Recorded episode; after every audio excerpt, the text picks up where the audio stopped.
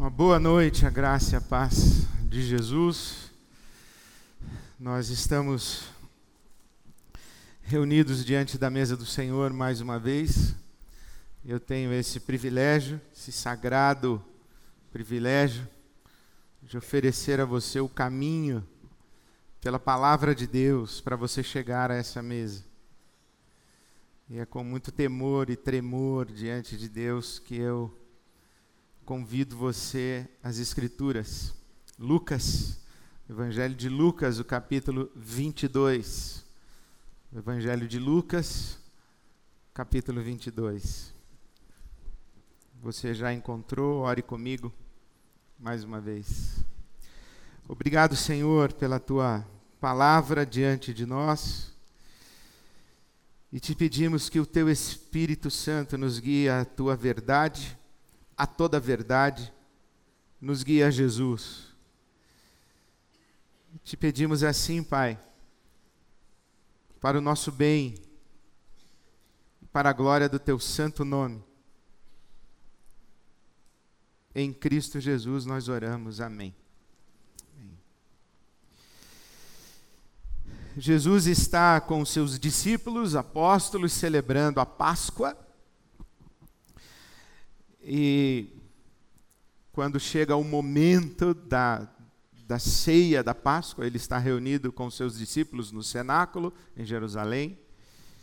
E quando chega o momento, em Lucas 22, a partir do verso 14, se diz que Jesus e os seus apóstolos reclinaram-se à mesa. E ele lhes disse: Desejei ansiosamente Lucas 22, 15. Comer esta Páscoa com vocês antes de sofrer, antes de morrer. Pois eu lhes digo: não comerei dela novamente até que se cumpra o reino de Deus. Recebendo um cálice, ele deu graças e disse: Tomem, tomem isto e partilhem uns com os outros, pois eu lhes digo que não beberei outra vez do fruto da videira até que venha o reino de Deus. Tomando o pão, deu graças, partiu-o e o deu aos discípulos, dizendo: Isto é o meu corpo, dado em favor de vocês. Façam isto em memória de mim. Da mesma forma, depois da ceia, tomou o cálice, dizendo: Este cálice é a nova aliança no meu sangue derramado em favor de vocês. Estamos hoje reunidos diante do corpo de Cristo, do sangue de Cristo simbolizados nos elementos.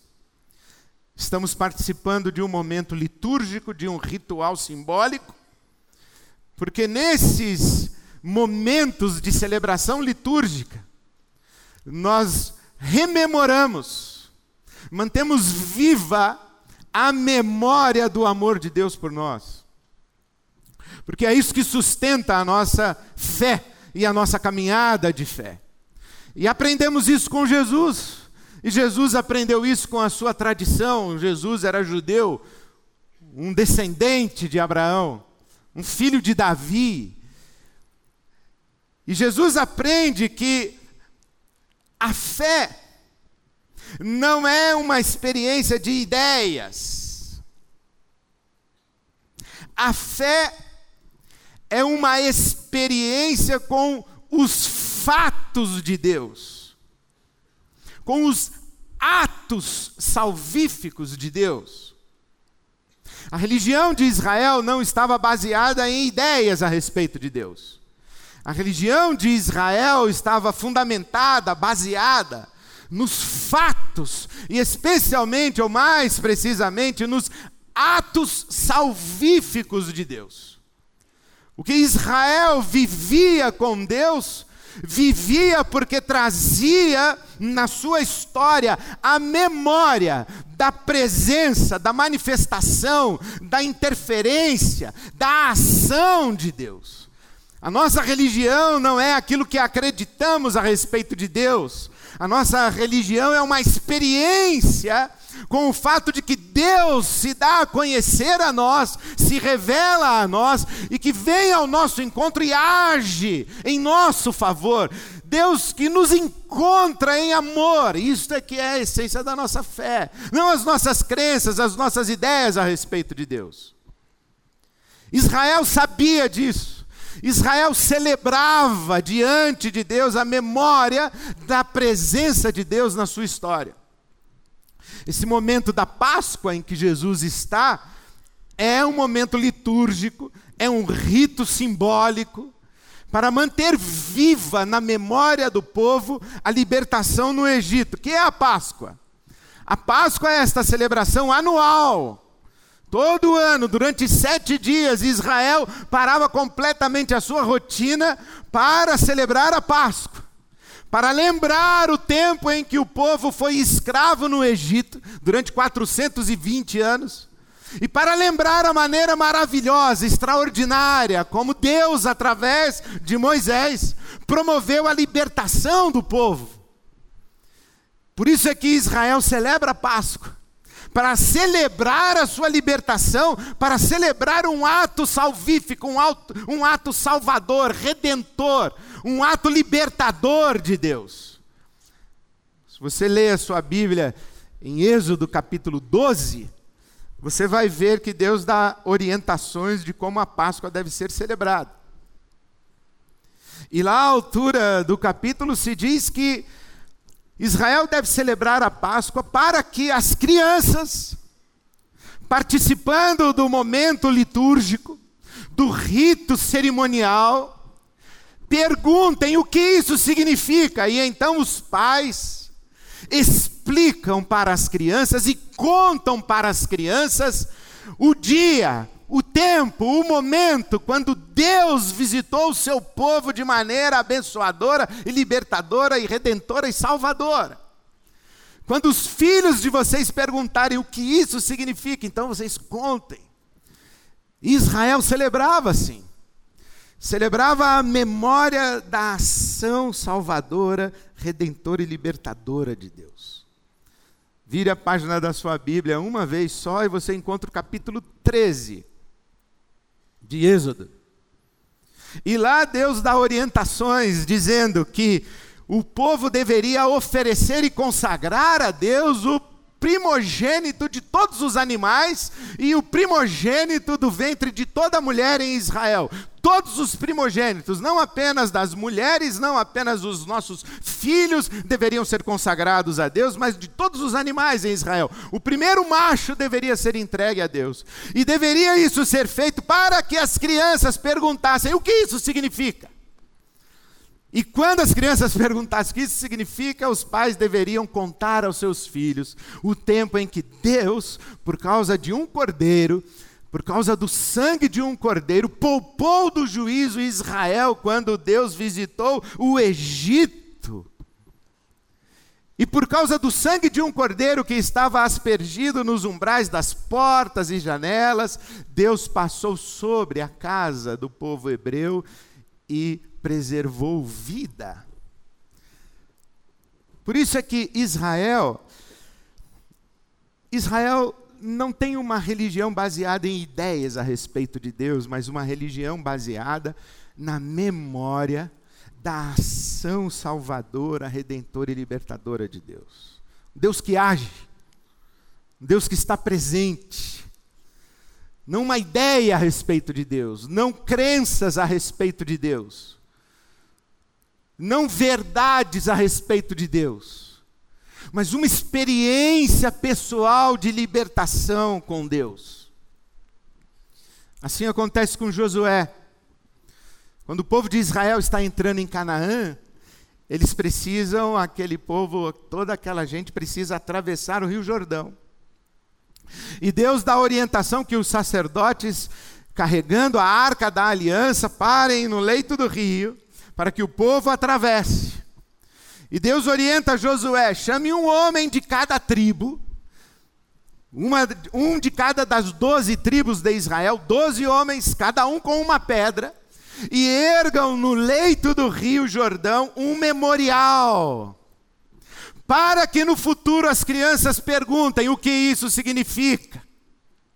E vocês então dirão: Deus esteve conosco quando chegamos a essa terra abençoada e próspera. Deus veio à nossa frente, Deus veio adiante de nós, Deus estava conosco em nossa peregrinação, em nossa jornada.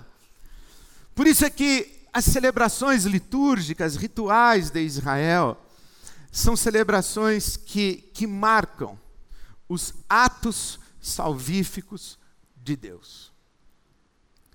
Deus de Israel não é uma doutrina, o Deus de Israel não é uma ideia.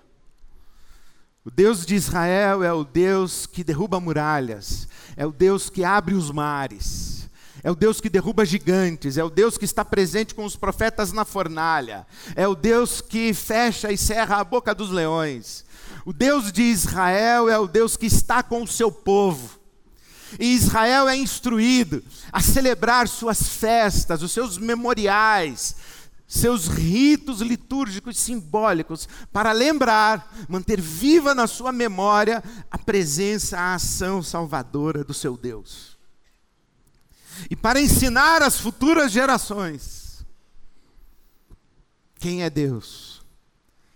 E quando Israel ensina às futuras gerações quem é Deus, Israel não apresenta um, um código de doutrinas, não apresenta uma declaração de fé, não fala de Deus como quem descreve um objeto, como quem racionalmente discursa a respeito de algo.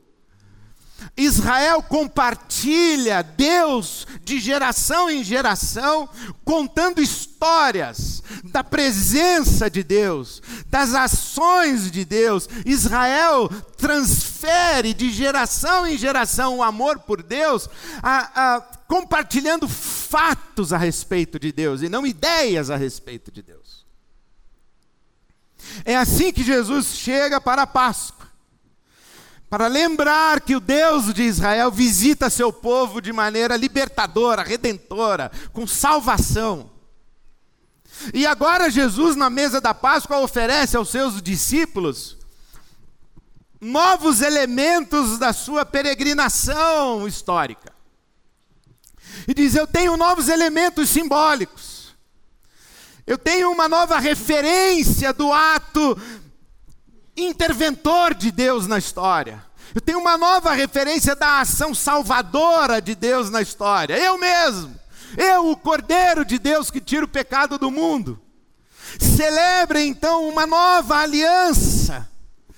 Lembrem-se, façam isso em memória de mim não mais no, no, sangue dos animais que eram oferecidos e sacrificados pelos sacerdotes, não mais na carne dos animais, mas Jesus diz: no meu sangue derramado em favor de vocês, no meu corpo que é partido por vocês. Celebrem agora esse ato salvador, redentor, libertador de Deus em termos radicais, profundos, absolutos na história, porque nenhum momento da história registra a ação, um ato salvífico de Deus em termos mais absolutos, abrangentes e eficazes e definitivos do que a cruz do Calvário. E é isso que Jesus está dizendo. Então celebrem, celebrem o fato de que Deus visitou vocês com salvação, que Deus visitou vocês com libertação, que Deus visitou vocês com, com libertação e com salvação e com redenção, que Deus redimiu vocês e que Deus ama vocês. É isso que Jesus está dizendo. Lembrem-se. Lembrem-se que a cruz diz isso, que Deus ama vocês, que Deus está em favor de vocês, que Deus quer abençoar vocês. Paulo apóstolo vai dizer isso depois. Ele diz que Deus prova o seu amor para conosco em que Cristo morreu por nós quando nós éramos ainda pecadores e pecadoras. O que diz a cruz? A cruz é um grito de Deus ecoando por toda a eternidade: Eu amo você. É isso que a cruz está dizendo. Essa, esse é o fundamento da sua fé, o encontro com o amor de Deus na cruz do Calvário. Paulo apóstolo diz que o amor de Cristo nos constrange a viver para Ele, é o amor de Cristo, é o encontro com o amor de Cristo. A oração de Paulo pela igreja de Éfeso e por você e por mim Paulo apóstolo diz assim: Eu oro para que vocês tenham uma experiência profunda com o amor de Deus. Que vocês experimentem a profundidade, a largura, o comprimento, a altura do amor de Deus que excede todo o entendimento. Que vocês experimentem o amor de Deus. A nossa vida de fé é baseada nos afetos, não nas ideias na paixão, é no coração entregue, derramado, dilacerado, rasgado na presença de Deus, com louvor, com gratidão, com lágrima, com súplica, com cântico, com júbilo, com dança. Isso é celebrar a Jesus. Não ideias a respeito de Deus, inclusive as ideias a respeito de Deus, nós não as temos muito bem. Nós não lidamos bem com as ideias a respeito de Deus. Não lidamos bem sequer com o livro que Deus escreveu, porque o livro que Deus escreveu não é um tratado teológico. O livro que Deus escreveu não é um tratado filosófico, é uma carta de amor. O livro que Deus escreveu revela, revela que Ele, Deus, é amor. É isso que Deus está dizendo para nós aqui. Ele não está dizendo, olha, leia no meu livro um código de conduta moral e observe essa, esse código de conduta moral. Ele não está dizendo, leia no meu livro as ideias a meu respeito, as coisas que você deve acreditar a meu respeito. Não. O livro que Deus escreveu é um registro de homens e mulheres que foram alcançados pelos atos salvíficos de Deus foram encontrados por Deus e compartilharam o seu encontro com Deus. E Deus se revela não através de ditado de conceitos para os seus profetas. Deus se revela na vivência dos seus profetas, na experiência dos seus profetas, nos encontros com os seus profetas e na maneira como Deus vai trabalhando as suas vidas e eles vão contando para nós. E Deus é aquele que está presente conosco. Muita coisa na Bíblia a gente não entende. Eu não sei se acontece com você, tem coisa na Bíblia, inclusive, que eu não concordo. Se dependesse de mim, eu mudava. Isso aqui, Deus, eu não entendo isso, não concordo. Há coisas que Deus faz que eu tenho dificuldade de entender por que, que Ele fez. Às vezes, inclusive, tem narrativas de que Deus fez e deixou de fazer, que eu digo assim: não, não é possível, não foi Deus. Alguém está escrevendo isso e acha que foi Deus, mas não foi. O testemunho a respeito do que eu acho que Deus fez não é necessariamente uma equivalência de verdade a respeito do que Deus fez ou deixou de fazer. É só o que eu acho que Ele fez. Às vezes eu estou lendo a Bíblia e falo: não, não é possível que Deus tenha feito isso. Ou não é, não é possível que Deus tenha mandado isso acontecer. Tenha... Tem coisas na Bíblia que eu não entendo, mas eu fico feliz, porque a minha fé não, não se baseia no que eu entendo da Bíblia. Eu não sigo um livro, eu sigo uma pessoa. Eu tenho uma experiência com Jesus, eu não tenho uma experiência com um livro de Jesus.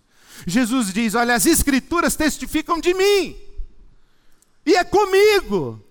Ele diz: Vocês têm que comer do meu corpo e beber do meu sangue. Não é ficar estudando o livro, você estuda o livro para descobrir Jesus, aí Jesus salta daqui e você se agarra em Jesus. A minha fé não está baseada no meu entendimento, na minha racionalidade a respeito de Jesus. O Paulo apóstolo falou isso. Ele disse: Olha, quão insondáveis são os pensamentos de Deus. Que grandiosa riqueza existe na ciência e no conhecimento de Deus. Quem conheceu a mente do Senhor? Quem foi seu conselheiro?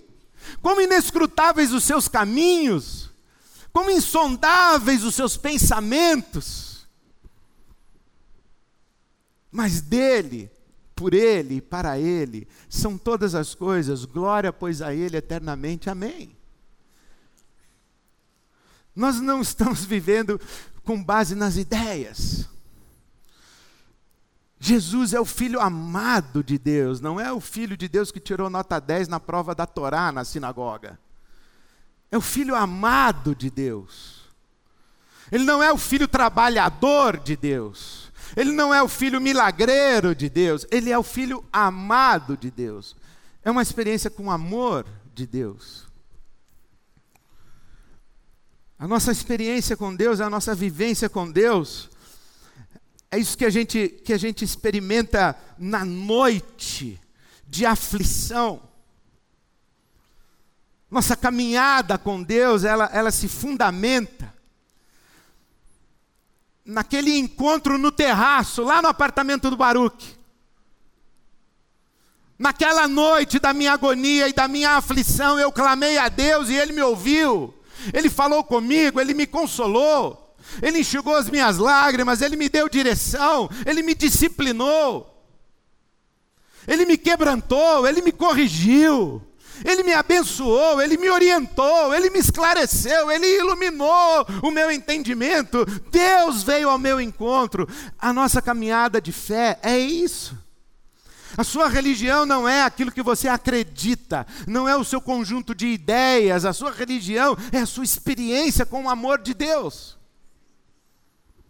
É aquela mulher que chega diante de Jesus, se derrama, se esparrama aos pés de Jesus e e derrama perfume, chora, mistura lágrima com perfume, cabelo, e Jesus, e abraça Jesus. E o pessoal das ideias, o pessoal das condutas, o pessoal da moral, o pessoal da doutrina, diz assim: Isso não pode. Jesus diz assim: Você está enganado, porque aquele a quem muito foi perdoado, muito ama. E aqui tem uma experiência viva de uma mulher que foi acolhida, foi abraçada, uma mulher que foi amada, uma mulher que foi perdoada perdoada, uma mulher que foi livre da sua culpa, uma mulher que encontrou o seu lugar no amor e no colo de Deus, e você vem recriminar essa mulher. Que religião é a sua? Você não entendeu que a religião de Israel é uma experiência com o amor de Deus? Isso é a religião de Israel.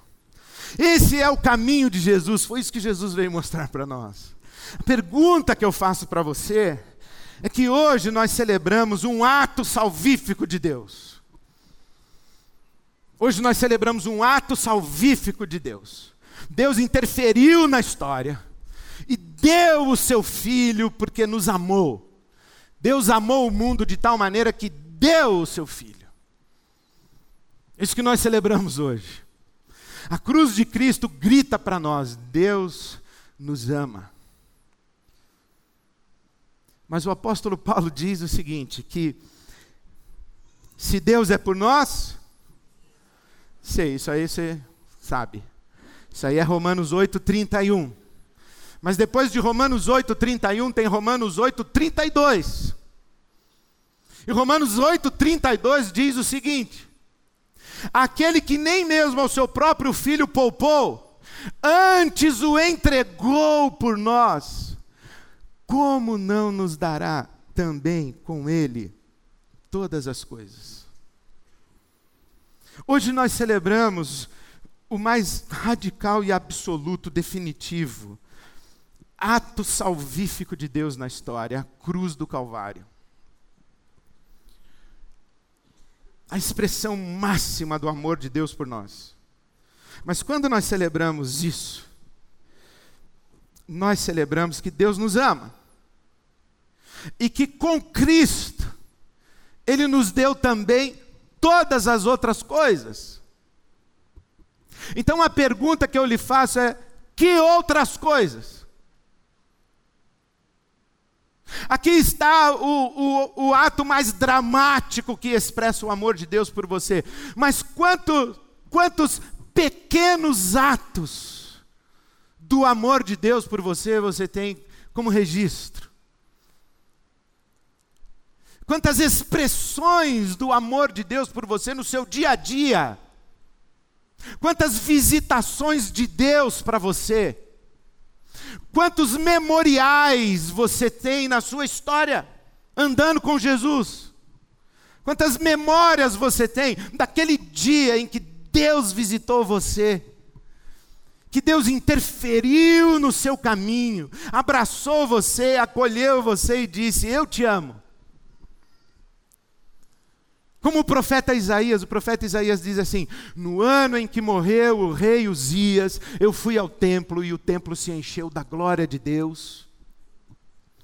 E um anjo veio e tocou nos meus lábios, porque eu, eu disse: Ai de mim, eu vou perecer, porque Deus, Deus é santo, santo, santo, mas eu sou um homem de lábios impuros, habito no meio de um povo de impuros lábios, eu vou perecer, eu vou morrer, o juízo de Deus vai me esmagar, a santidade de Deus vai fazer eu virar pó. Então vem o anjo de Deus e toca em mim, e me oferece um caminho de servir a esse Deus, quando Deus me pergunta: quem enviarei? E eu digo: eu. E Deus diz: serve.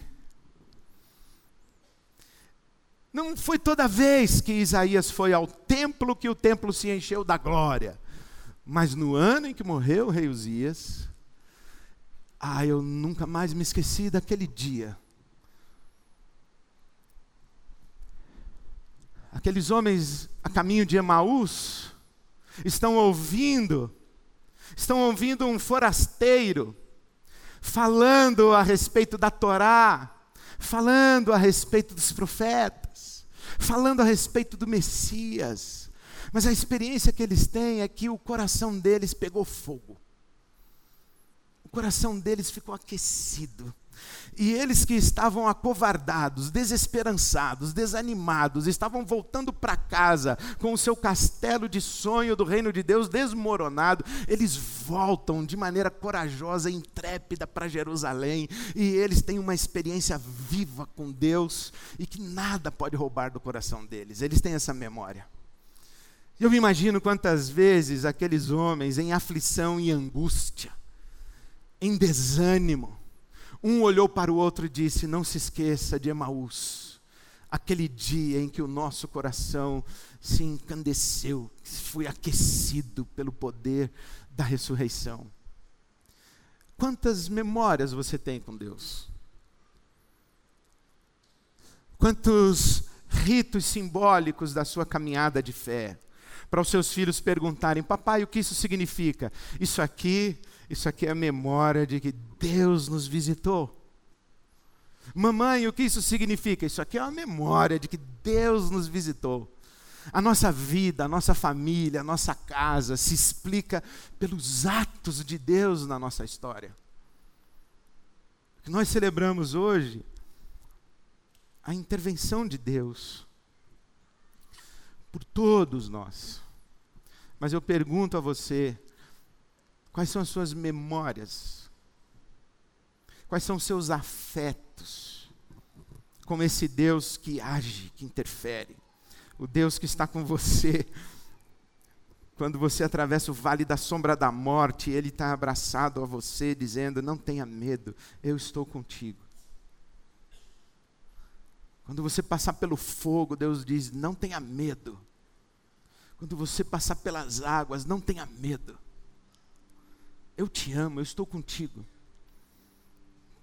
Porque isso é a nossa fé. Com todo respeito e com todo o amor que eu tenho por este livro, que é a palavra de Deus, eu vou dizer para você: tem muita gente que conhece versículo, mas não conhece o Senhor da palavra. Conhece a palavra de Deus, mas não conhece o Deus da palavra. Tem doutrina, tem ortodoxia, mas não tem amor por Jesus, não tem paixão por Jesus, não tem memória de afetos com Jesus. Por isso que tem uma vida espiritual fria, seca. Por isso que tem um vazio na alma. Porque sabe coisas. Mas a nossa religião não é o que a gente sabe a respeito de Deus, não, não são as ideias. É a nossa, a nossa paixão e o nosso amor por Jesus e o amor de Jesus por nós. O que nós cantamos hoje à noite, pela cruz me chamou. Pela cruz me chamou. E eu fui quebrantado. Quebrantado diante do seu amor. A nossa caminhada de fé tem a ver com quebrantamento, tem a ver com, com afetos, tem a ver.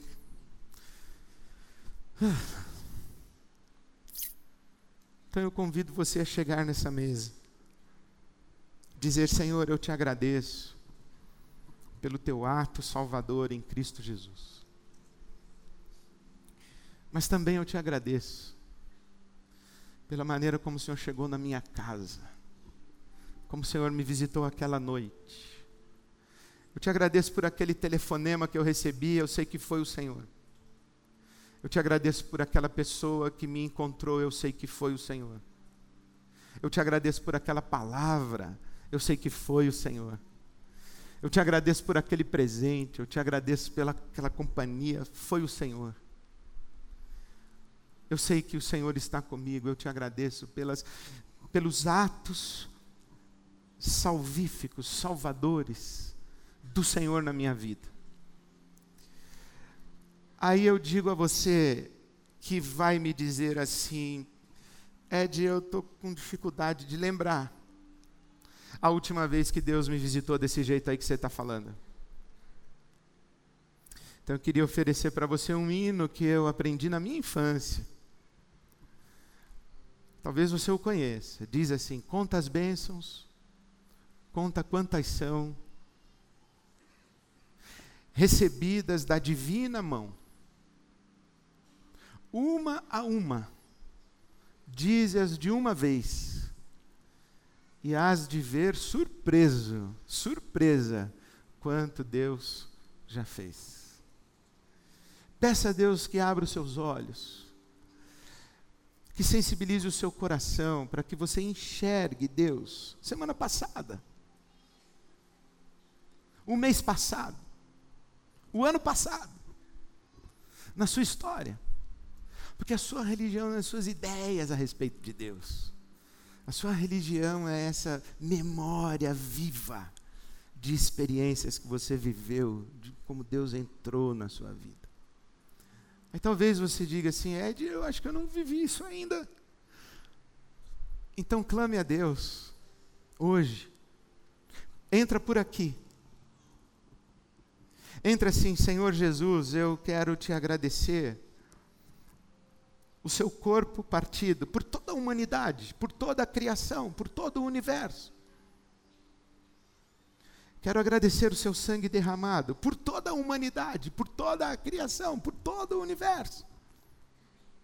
Mas te agradecer que esse corpo foi partido por mim, esse sangue foi derramado por mim. E eu quero ter uma experiência com o teu amor, eu quero te conhecer. Eu não quero ter ideias a seu respeito, eu quero conhecer esse, esse seu amor. Eu quero conhecer o Senhor. Então, enquanto nós estamos celebrando, Faça a sua oração, clame a Jesus, para Ele visitar você, encontrar você, para você ter uma experiência com o amor de Jesus. Venha a essa mesa, você que já, já sabe que esse é o corpo de Cristo, que esse é o sangue de Cristo, que essa é a expressão do amor de Deus por nós. Venha à mesa de Jesus. Os irmãos que vão servir se aproximem e você Vem à mesa.